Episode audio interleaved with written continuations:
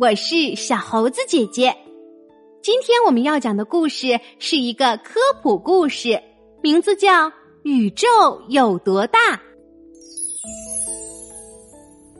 亲爱的小朋友，你知道我们的宇宙有多大吗？人类和上百万种生物一起生活在地球上，地球是一颗美丽的星球，它的表面百分之七十一都是海洋，而剩下的百分之二十九就是陆地，所以从太空上看，地球是一个蓝色的球体，而且。地球是目前已知的唯一一个具有生命个体的行星。什么叫有生命个体的行星呢？就是像你、像我这样有人类居住的行星。地球的中心是由温度极高的铁构成的内核，这个内核始终呈现液态，而外核之上就是地幔了。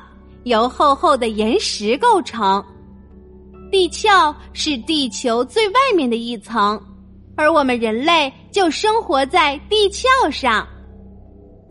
月球是离我们最近的一颗行星，它环绕地球运行，算是我们地球的一颗卫星了。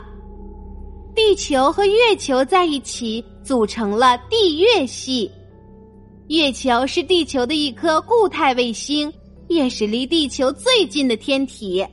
月球本身并不发光，它只能反射太阳的光线。而我们的地球是太阳系中的八大行星中的一颗。这八颗行星与太阳之间的距离各不相同，但是它们都围绕太阳运行。距离太阳最近的四颗行星都是岩石行星，另外四颗行星体积较大，由气体和液体构成。曾经被认为是九大行星之一的冥王星，已经在二零零六年的八月二十四日被定义为矮行星，离开了九大行星的行列。那么，离太阳最近的是哪颗行星呢？是水星。水星体积小，温度高。而我们刚才说过的岩石行星又有哪几颗呢？它们分别是金星、地球和火星。这三颗岩石行星的温度要比水星相对低一些。那么，离太阳最远的行星是哪些呢？它们依次是木星、土星、天王星和海王星，它们的体积更大，温度更低。太阳是距离我们最近的恒星了，它不是一颗固态星球，而是一个巨大的气态星球。太阳炙热、通红的气体总是在不停的运动，它们翻涌着冲出太阳表面。然后又落回去。太阳的温度非常非常高，表面温度几乎就是沸水温度的六十倍，能融化飞到它附近的航天器呢。太阳系除了八大行星外，还有数百万个体积较小的成员，有一些体积较大的岩石块，它们叫做小行星，有的像山一样大。还有一些是在行星间快速穿行的尘埃颗粒。太阳对于地球来说是如此巨大，但它只是恒星家族中的普通一员。这个家族叫做银河系。银河系有数十亿颗恒星，多的就像沙滩上的沙子一样。整个星系看起来像是一条波光粼粼的河流，所以人们才把它称为银河系。除了银河系之外，太空中还有数十亿个星系呢。有一些星系比银河系大，也有许多小于银河系。不过，它们都有数不清的恒星。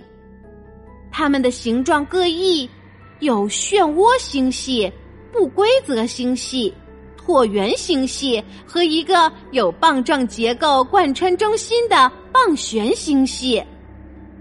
宇宙是我们所知道的一切事物的总和，它包括了地球上的一切物质，从微小的尘埃颗粒到最高的山峰，还有所有的生命，以及太空中的一切，亿万个星系中的无数颗恒星、行星以及其他宇宙物质。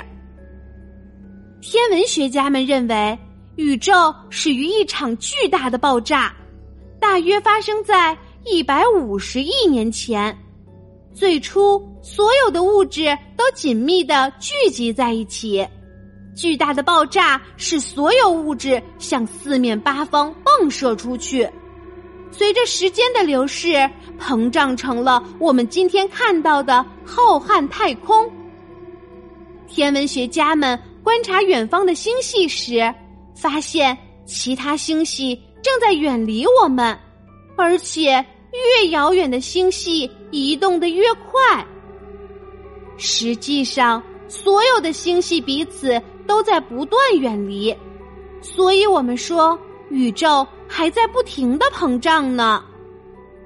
那么，宇宙到底有多大呢？估计这个问题连科学家们都不知道。